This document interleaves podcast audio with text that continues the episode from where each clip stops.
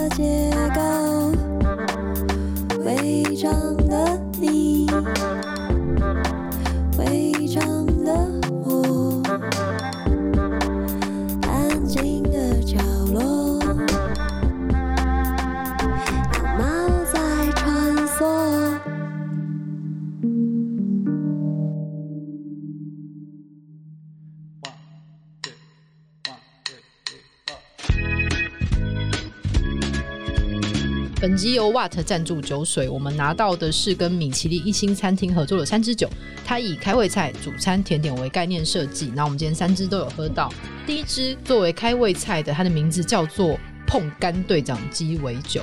然后我觉得这个是我这次喝到最喜欢的口味，它只有九趴，然后里面有高粱酒跟碰干果汁，它那个果汁的味道其实非常清爽。那作为主餐的呢，是一个尽在不言中鸡尾酒。这支严娜觉得口味怎么样？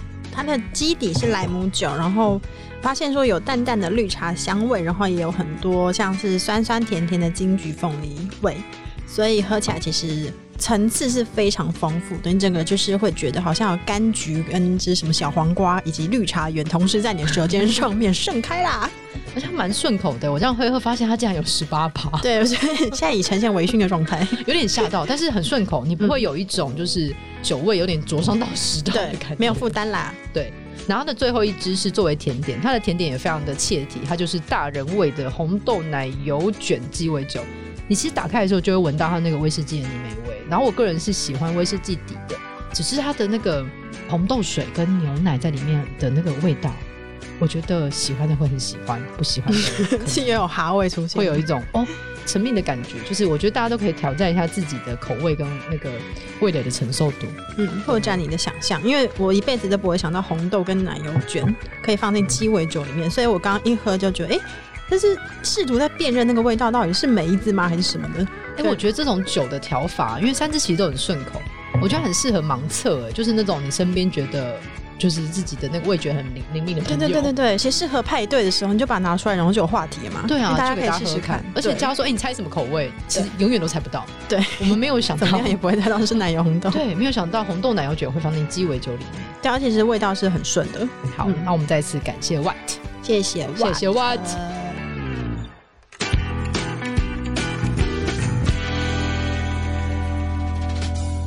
大家好，欢迎收听《违章女生拉拉泪》，这是跟商奥合作的原创节目。我是主持人李平瑶。我们今天在场的依旧有我们的客座主持人严娜博士。大家好，我是违章女生拉拉链，看我们千变万化，变变变的 靠做主持人严娜。大家好，为什么要越移花了？好累哦！大家每周的那个精力都花在想这个前面的 slogan 上面。我没有，我没有在想，没有吗？不用，是不是？其实有点多余。好，也也不会，你永远不会多余。你想要讲什么？讲什么？谢谢。因为节目播出之后，都一直问我说：“哎、欸，严娜会一直来吗？”我想说：“对啦，她会尽量一直来啦。”会啦，会啦。你不是你这是那个吗？预定为第一季吗？对。还是说前面三集我就会直接被 fire？是是我就试试看这个水温。朋友们，水赶快给它沸腾起来啊！因为没有跟我没有跟严娜签工作合约。真的耶！我突然发现这件事情，如果我随时随地被 let go 的话，大家对，因为我跟严娜没有签工作合约，我随时要走，他就可以走。在此奉劝所有的接案的朋友。请记得接合约，是我大意了。那我要做什么才能留下来呢？哦，我不知道，你就做自己，我做自己就可以留下来嘛。对，好，我们这一集想要讲的是，就是我之前有其实有注意过一个新闻，是前几年的新闻，然后这几天在滑脸书的时候，他又作为一个像是梗图的东西重新浮了起来。对，然后这是一个我觉得非常有趣的故事，就是一个。澳洲的女生，她叫做杰德汉麦斯特，因为我太怕发错音了，容我以一种呃 Siri 的方式，Jet Hammaster，杰德汉麦斯特。总之呢，他在二零一六年的时候呢，那个时候他好像才十四岁，十四五岁，然后他去北极探险，然后在探险回来之后，他上了 TED Talk，然后讲了他这次探险的经验。那那段 TED Talk 其实非常好听，大家网络上应该都找得到。那他主要在讲的事情是说，就是还很鼓励女生做自己，因为他觉得这个世界呢，大家针对女生都会希望女生少一点，例如说你穿的少一点。然后你体重少一点，你各种少一点，但是他并不鼓励女生去追求自己想做的事情。然后那段话有一个结论，我觉得很有趣。他说，如果那些你对于你外表的关注可以放在你想做的事情上，他觉得所有的女生都可以大有可为。那二零一六年，他这个影片出去之后，其实有很大的回响嘛。然后下面有出现很多恶意的留言，其中一段很有名的是，就是会有外国人留言写说，就是 “make me a sandwich”，就是帮我做个三明治。这件事情其实在讽刺说，这些女性就被认为说应该留在厨房里，你为什么要出去探险呢？那在二零一八年的时候，杰德汉麦斯特抵达了南极的一个仪式点，在那边拍照。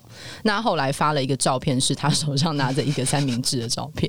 那他发文写说：“我帮你做了三明治。”你要不要就是花三十七天，然后走六百公里来这里享用你的三明治呢？我记得他三明治还有刮胡写说内有就是火腿跟 cheese 这样对，然后那个图最近成为梗图，一直在我脸书上出现，不知道为什么。但我非常喜欢那个图，就是你如何翻转别人说帮我做个三明治，或者是你应当只能这样。然后他在那里发了一个笑容非常灿烂，在一个冰天雪地的南极拿着一盘荒唐的三明治的图，用这个作为一个反击，这样对。然后我们想要从这个地方开始来谈说，因为我们是违章女生嘛。然后我觉得我们在看见自己是违章的过程中，一定有很多 king king cap cap。糟糕，我一定有念错，就是一些呃颠簸坎坷。对不起，我其实之后蛮想要做一集全台语的。现在那一集我就是我 我被辞掉的那一集，你可以用客语回答。希望塔卡。那好，对，就是我觉得好像一个女生在路途中，你会遇到这种过程，所以想问我们的客座主持人颜娜博士，Dr. 颜，你有这种印象中这种相关的经验吗？嗯，对，就其实刚刚你说到那个在照片下面。留言嘛，因为他这个留言者，他一定是第一时间看到的不是一个冒险家，而是这个冒险家的性别，所以他才会去 diss 说冒险不是你该拥有的技能，你该拥有的技能是做一个好的三明治。这样，嗯，对。那我就想到说，我之前在那个网站上面写社会评论的时候。就是那时候我是一个新手嘛，所以其实我也是写的就非常非常惶恐，很怕说我自己的论点或者我的逻辑推演哪里会出错，这样。就我就发现说，哇，下面的留言大部分不是在讨论我这一整篇文章里面哪一些论点是值得攻击的，嗯，更多的是比如说，因为我下面会附作者照，然后是一个侧面这样子，嗯，我已经刻意选择可能这脸不算是太清晰，不像所以避开自己的眉毛，不是一个沙龙照的概念这样子，滤镜没有开很大。对，我就是也也进行一个自我审查，因为我觉得长相跟我的这个文章是没有关系，也要把它脱钩这样。嗯，对。然后就即使如此呢，那下面还是有人留言，因为我那那是个半身照，他就说：“哦，这个作者呢，文章写的怎样，我是不知道啊，也太长没有看完。不过我倒是看到两颗车头灯啊，当下我就受到极大冲击，因为想说，哦，人活到大概三十，那时候大概三十岁左右吧，嗯，没有人关注我的胸部。”一姐她都是隐形的，等一下，就连你的医生都没有吗？做乳房检查可能也是很快被略过，这样有没有夹的很紧？没有这么好压，在一秒之内就直接到地下 B one，直接到达，好不好？太快了，地下 B one 会凹进去。哦，对，你不要让那些就是想做乳房检查感到害怕，好吗？乳房检查是一件非常健康的事情，大家定期要就是检查一次，大家不要害怕，不会到 B one 啦。对啊，那那个时候就是 你知道，心情非常的复杂。一方面，我想说，天哪，我从小其实我对我胸部不够大这件事情非常非常自卑。是，所以你觉得自己太小的时候，是觉得哦，那你就没有。对，以至于说这是车头灯这个东西，我从来都觉得是熄灭的，然后突然之间被 读者点亮了，就死火山突然点起来。对，然后一方面我觉得说叮叮之类的干嘛？对，然后那个心情很复杂的点是说，哎，就是我这么努力的写了一整篇，然后你要骂我可以啊，你来攻击我的论点嘛？嗯、但不是，是攻击前面那两点，所以他没有好像他也不算有攻击。对，他所以那个微妙之处，它就是在于它是以一种称赞的方式，对，仿佛是称赞，仿佛你是一个可欲望的东西的描述，然后。让你觉得好像是我，我要收下这个称赞嘛？我要应该说一声谢谢嘛？好悲喜交集哦。对，就是，所以这个反击反而就会更难了。你要在下面有人说没有，我没有车头灯吗？你要用本尊账号还是你有小账？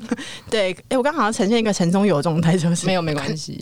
对，大家不好意思，不好意思，对啊，就是大概会有这样的一种过程，所以我就也想说，像比如说像您呢，这个李平瑶女士，常年在公共领域走跳、发声、活跃，你你对于你自己的这个外显的一种性别气质，嗯，是否也曾经受到很多的攻击呢？我觉得女生的胸部这件事情从小就会很困扰。那走到一个地方，就是我的书《违章女生》，其实有一小篇在讲这件事情，就是在女同志文化里面，如果你是一个气质比较阳刚的女生，有时候被分类为 T 那一边的时候，就是大家会习惯，或者是有一种主流的前几年概念是，你要把你的胸部收起来，要收去哪里？就是你要像是一个全能住家收纳王吗？嗯哼，而且就是传说中会有一个诅咒。就是所有希望自己胸部小的 T 都会是巨乳。哎，真的，我发现这一点。你看，我想要就没有，想要的得不到。对，对，就是有个传说中的诅咒。然后，所以就是你其实会听见，或是你在网络上，或是你的朋友，就是会有人因为胸部太大，所以他真的必须要买很厉害的束胸，就是魔鬼粘的，然后用力把它，就你深呼吸，然后你把它从侧面把它粘起来，或者是有一种。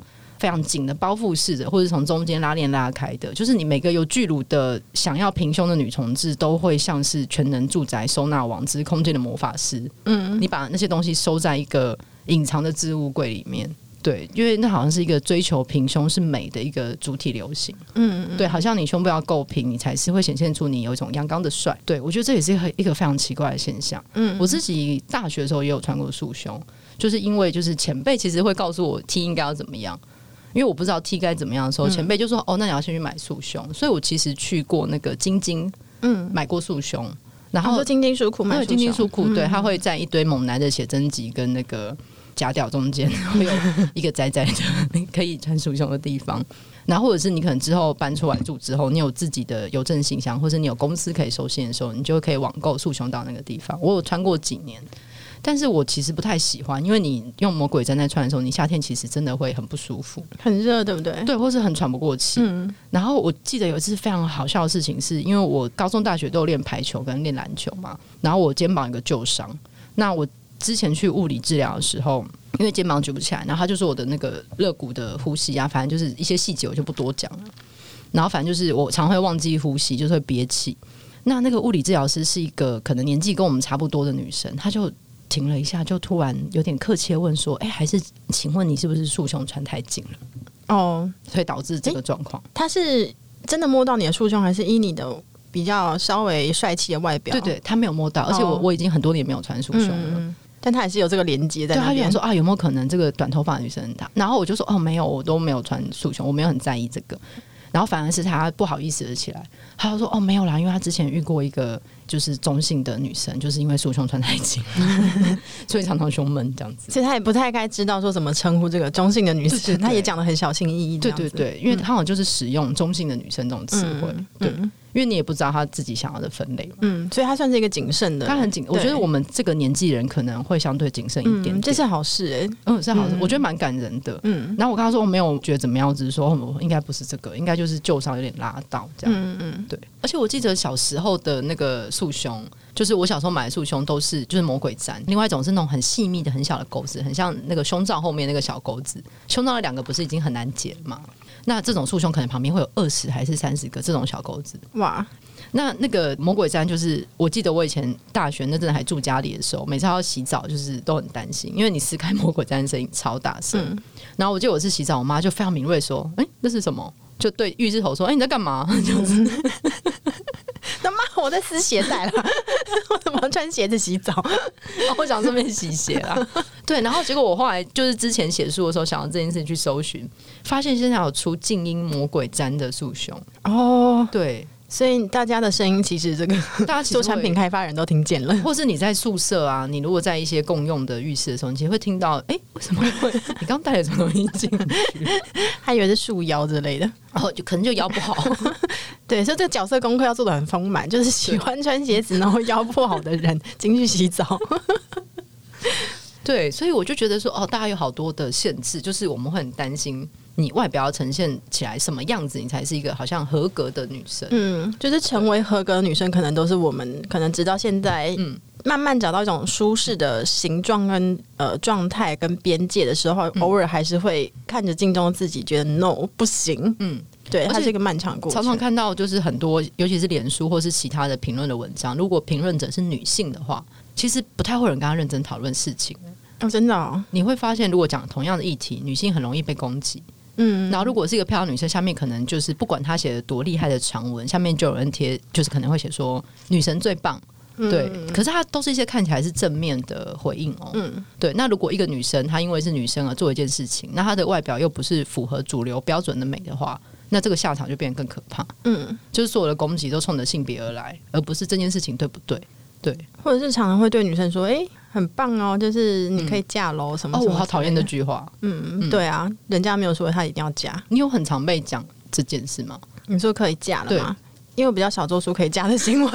可是你也会煮东西耶？哦，对啊，那个是后天慢慢学习啊。这这个其实也是一个蛮长的过程，因为其实我一开始不是。属于照顾者的这种这种角色，但是可能是在比如说谈恋爱的时候被放入那个性别角色，我常常会觉得自己好像是不是恋爱失败是源于我不够像一个好的照顾者。是，但有时候我想像照顾者。照顾者这个词会很微妙，哦，所以是你一个女生被预设你交男朋友之后，半夜要把他叫起来拍谈吗？的确是这样子吧？是吗？对啊，因为比如说，如如果你不够细心，不够呃嘘寒问暖，嗯、然后温暖，嗯，煮东西，打点一切，嗯、然后主动什么？煮东西，煮不不要这样子！我每次这个普遍级不是煮东西，是煮东西。嗯，李平阳女士，对你脑中检查机制还是要看一下。我就是因为没有检查机制，才会如此的违章，就是一个空耳这样子。我就觉得哦，很合理。包括那方面也会自我检讨嘛，所以就是不断在那个自我审查自己符不符合所谓的我扮演的这种性别的社会角色的时候呢，会一直去修正自己在恋爱关系里面呈现出来的样子。所以一直在想说，哦，自己是不是哪里做不好？是不是？对，就是一定是因为我不够好，才导致恋爱的失败。嗯，我不知道是不是很多。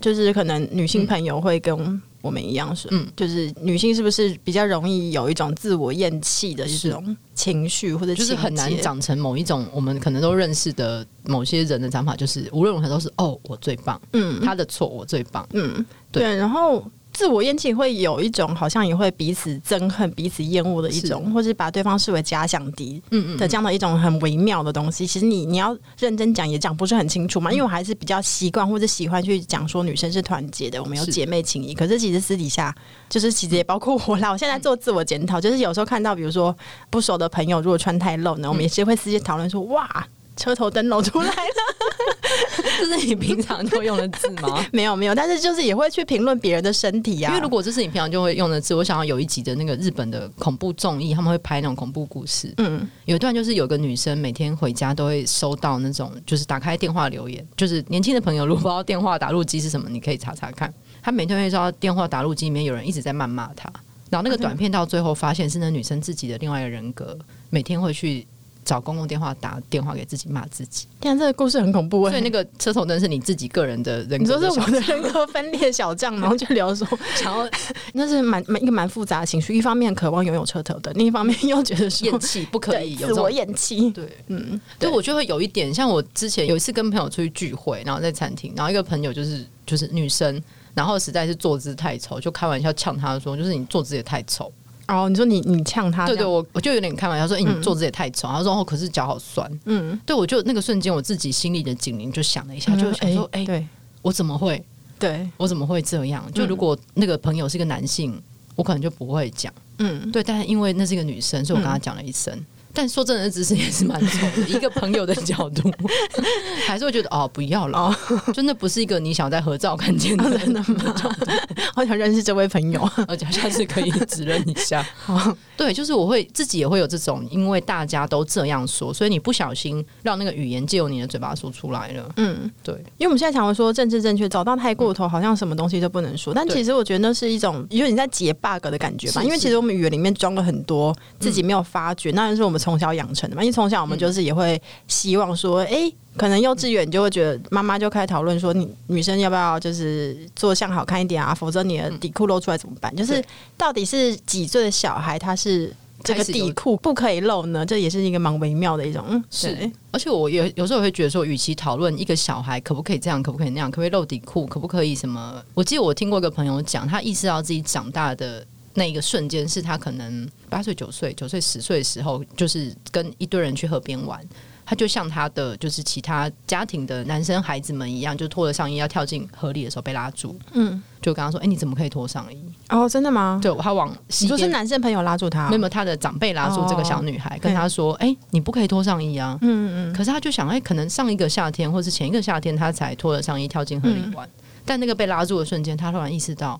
不可以了，嗯，他好像长大了，嗯，他好像一方面长大，一方面好像是哦，原来女生不可以做这件事情。哎、欸，对你这样想，我就想到我，其实他好像国小不知道几年级哦，嗯、就是那时候，因为我们家住在花莲嘛，嗯、然后寒暑假都会在凤林的溪边玩水，他有时候就忘了带泳衣，然后我妈就叫我们全裸在那个 公开的溪流那边玩水，好像妈妈。并没有，就是让让我意识到说，原原来我身体是不可以裸露这件事情。是，所以可能每个父母在判断自己小孩什么时候突然成为性的这个嗯阶段跟年龄跟界限，好像都不太一样，也说不出一个什么道理这样。对啊，因为像那个张一雪他的小说《性意四十》，不是也写到这一段，就是里面的小女孩在抛接她的内裤的时候呢。那个附近的阿姨就是惊大惊小怪说：“哦，不能这样子哦！”对，这这个时候，他那个性的意识突然闯进来，因为他本来说抛弃内裤有什么好大惊小怪吗？嗯、对啊，其实很多时候是因为大人的惊慌，或者是。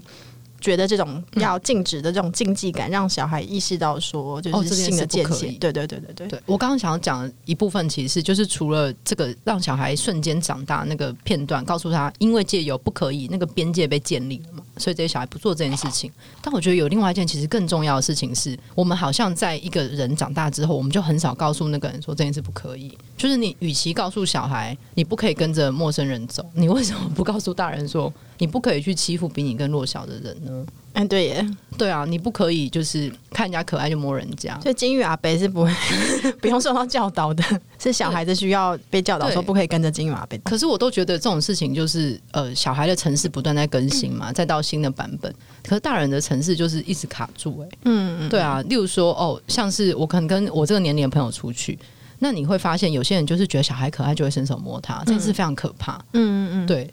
因为小孩可爱，要摸是不用问，不用问小孩的意愿。你其实要问小孩的意愿吧。嗯、当然，他如果是婴儿的话，这没办法。他哭，你可能就是要把他抱起来或什么。嗯、可是小孩可能到了一个会走路、会讲话的年纪，或者是幼稚园、小学，你小孩的意识好像很少被大人重视。哎，嗯，他不想要做某件事情，他不想被抱起来，他不想被摸，他不想要叫人。我们可能都不觉得这件事怎么样，反而觉得是小孩坏。对，就是你怎么不礼貌？对，而且爸妈会觉得丢脸这样子。对，我记得我小时候有个噩梦般的记忆，就是因为我们家是大家族，我们只要大的家族聚会，或者是我们以前那种，就是某一些大节日会有板斗，然后板斗是几十桌那种封街板斗，然后你就会出现一堆，那时候我可能才小学，你会出现一堆你真的完全不记得、从来不记得也不认识的亲戚，一一的冲到你面前来说：“哇是像。”哎，这个很常见 的。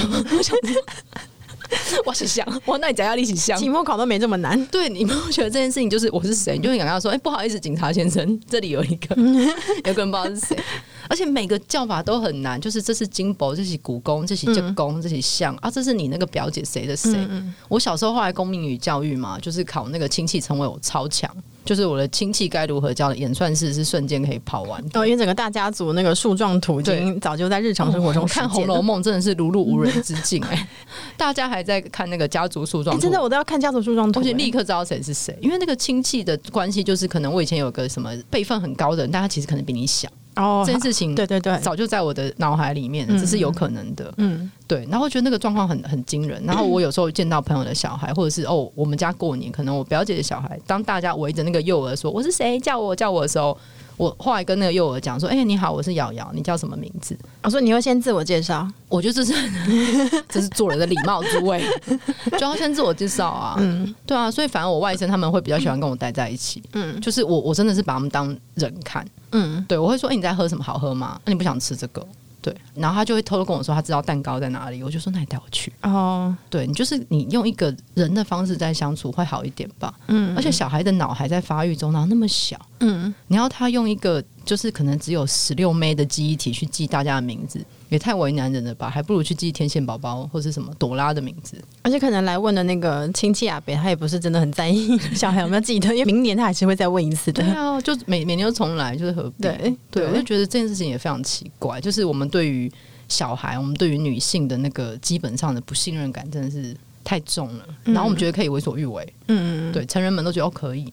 而且像小时候就不太知道说，如果我不要，我想要拒绝的话，那个应该要找什么样的语言是可以明确表达这个我不要的意愿的。但是当你说我不要的时候，就会被骂。哦，对啊，对对对，对，所以就会变成是在长大过程之中要去寻找我不要，然后一方面又要回到刚刚那个照顾者的角色，我不要时候又同时要照顾对方。就是会被拒绝而感到不爽的心情的时候，这个我不要就会变得非常的优美而难说，所以常常就会变成是很多女性在表达不要的时候呢，可能对方就觉得说，哎，你又表达不够明确，你又没有说，我不觉得你也不要是不要，或是那个梗图啊，不会先说，对，你不想要不会说嘛，各种，嗯嗯，然后再开始开一些非常荒唐的玩笑，嗯，对对，因为我就想到说，就是之前看那个 Netflix 的一个影集叫做《难治性》，然后他一开始你会觉得这个影集哇靠，就是看了真的觉得浑。身上下不舒服，是因为它是一个讲一个性侵的故事嘛？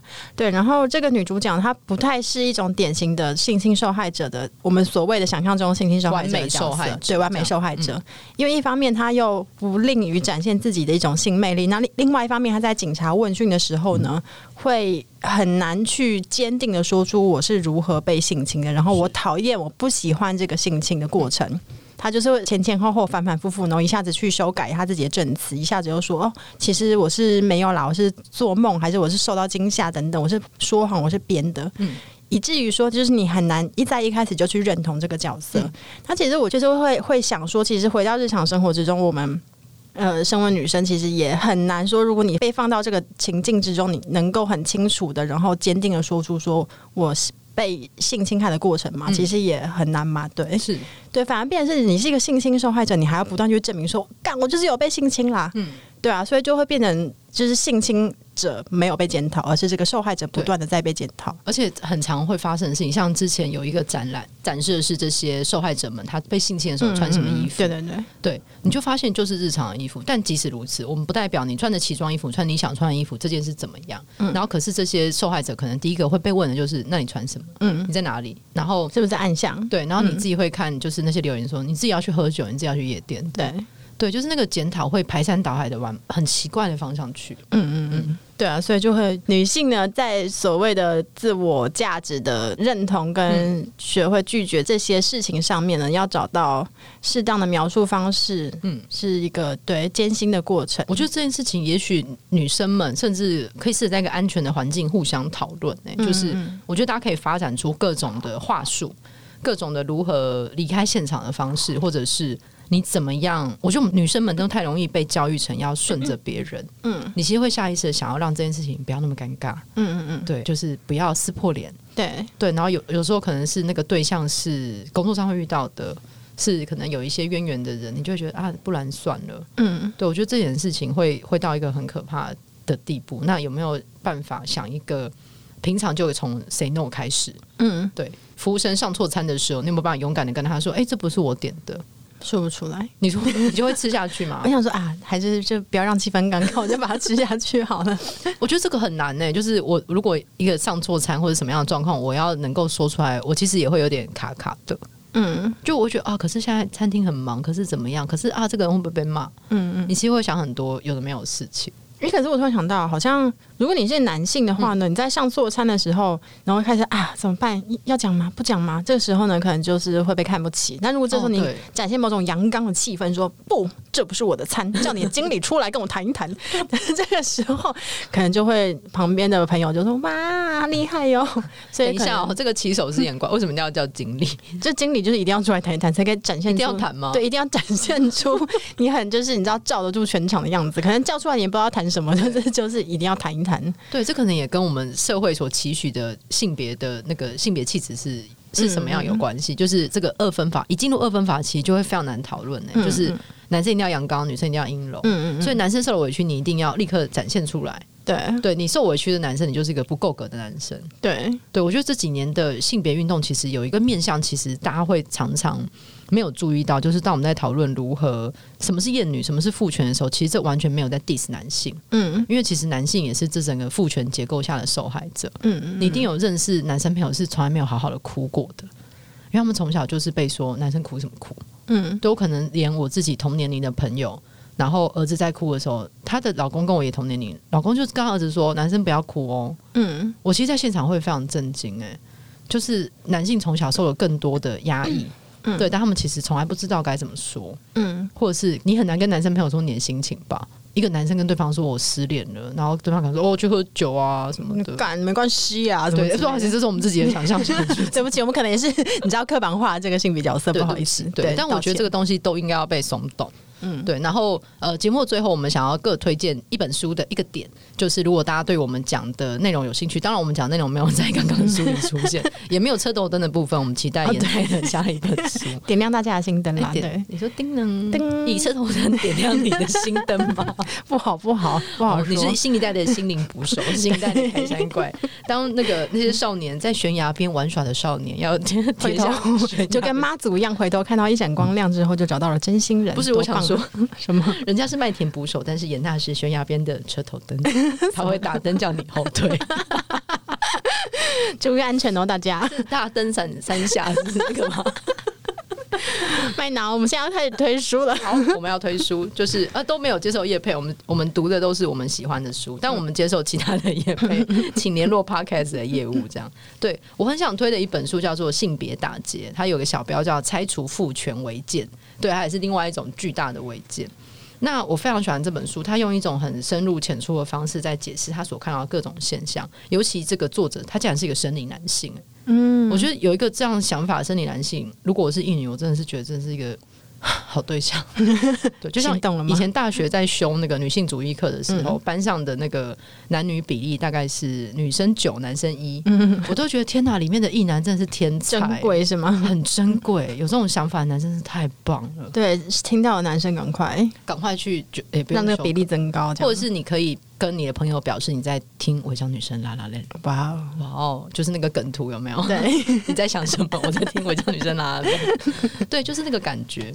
好，然后我想要提性别打劫里面一个很小的概念，就是他在讲说，我们看到这个社会体系，他说整个这个父权的社会体系，它很像一棵树，然后一切都是从树干开始，它的树干是可能这个社会主要的制度，我们想到的制度，家庭、政治、宗教、教育这些，它的制度。然后从这里发展出树枝，然后树枝可能是一些组织啊、团体，你的公司、你的学校可能是树枝的部分，然后最后到了末端，每一个人都是树叶。我们是因为在这棵树上，然后形塑出我们自己现在的样子。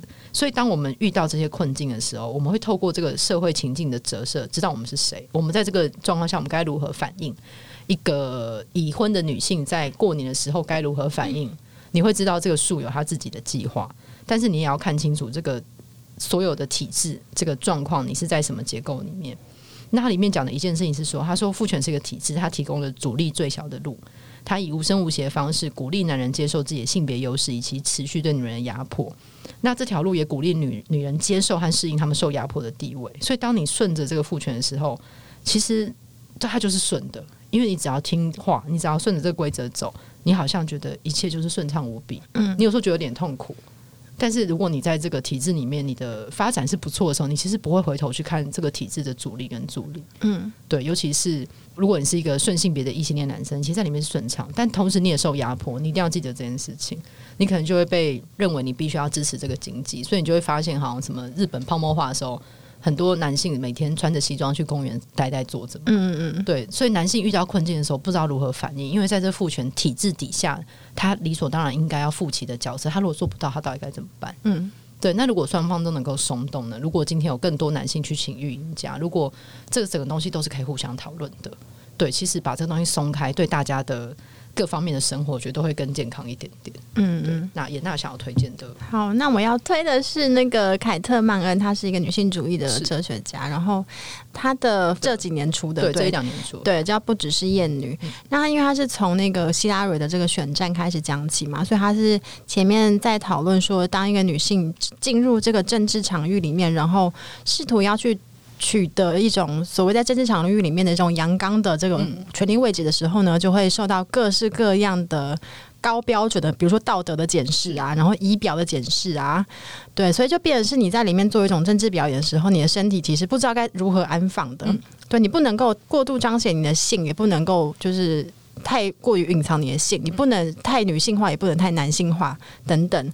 对，然后在这样的一种过程之中，其实就回到您刚刚说的那个性别打劫嘛，就是呃父权体制的这个游戏规则，它的运作机制其实它是奖惩机制嘛，所以它其实是有给红利的。是对，所以当你觉得说，可能当女性觉得，如果我现在活得非常顺畅，是建基于就是我受到一种所谓的。成功或者正常女性的一种角色或者形象的一种称赞的时候呢，我会活得比较方便。的时候，可能就要不断的去检视自己，因为有时候可能你在这个战队里面，你可能会变成是跟这个体制一起去讨厌，就是不符合这些规定的女性。对，所以已经分类了。对，所以其实厌女她不一定只是在指男性讨厌女性，她也可能是女性讨厌女性。对，而且我们才会发现，就是因为刚刚在讲政治人物嘛，我们才会发现一个状况，我们常常问女性政治人物如何兼顾家庭跟事业。嗯。但是说真的，我没有这样问过男性政治人物或是事业成功人士嘛？嗯，对啊，就是你光是问出这个问题的前提，你可能都要想一下，就是一个女性她想要在，她想要有自己的事业，她想要在社会上，或者她想要从政。他的每个跟家庭、跟个人生活有关的东西，都会成为攻击点呢。嗯嗯，就是他有没有小孩，嗯，他要不要结婚，然后他有没有在任期期间生小孩，嗯，对他有没有把小孩带去议会，他为什么没把小孩带去议会？他小孩去幼稚园嘛？他有带保姆嘛？他为什么不自己带？他这么晚回家，他不认真工作，就是你会发现那个攻击的箭是是到处都有的。甚至我记得那本书里面有提到一个点是，甚至有一个社团在攻击希拉蕊为什么不孝。啊，对，就虾仁为什么不微笑？为何不微笑？嗯，但我们曾经这样子有以相同的标准要求过一个男性为何不微笑吗？嗯，因为男性不笑可能是一个权威的展现。对，所以凯特曼他可能就会在最后说，如果我们面对在这个厌女的情节的时候呢，嗯、可以采取某一种策略，是说就是。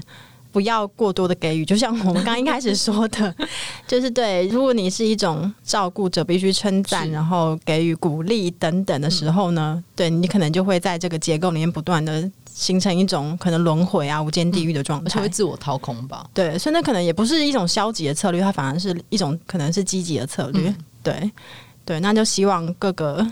违章的女生们，而而且我会一直想要，就是我那时候看到希拉蕊为什么不笑这件事情，我其实会一直想到一件事情，就是我曾经在座谈会被问过，说为什么 T 都臭脸？哦，是吗？对，那为什么 T 都臭脸？对，可是你有听过一样的问题是，哎、欸，为什么男同志都臭脸吗？嗯，对，就是大家可能对于，我就觉得这件事非常妙，就是中性的女生被分类为这个 T 的族群，在路上看个陌生的 T，它是一个。薛定格的猫吗？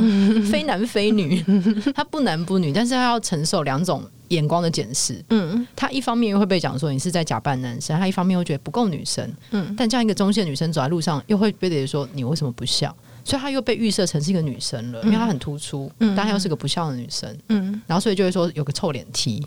对，我觉得这件事真的太微妙了。这些臭脸 T 变成一个标签，对，他曾经是一个标签。嗯、我真的被问过哦，可能不止一次哦，好几次，嗯、甚至有有我认识的朋友都问我说：“哎、欸，为什么 T 都是臭脸？”嗯、对，但是我本身也是不喜欢这些标签的啦。只是可能在现阶段，你有一个标签，它是一个辨识的方式。嗯，对。总之，我觉得呃，希望大家都可以，就是也许读一些这种有趣的书，你可以理解你自己所在的结构，你也许可以解开这个城市的密码，或者是你看见这些我们到底被植入了多少。很奇怪的 cookies，嗯，也许可以一次把它清掉，嗯，好，那欢迎大家收听这次的节目，然后麻烦帮我们按赞、订阅，对，然后可能留言分享，然后一起来解码，然后呃写些称赞的话，或者是没有了 如此符号，或是你有你的经验，或是你有你的怎么样的行驶的策略，也许也可以分享给我们知道。好，那谢谢大家，谢谢，大家拜拜，嗯，拜拜。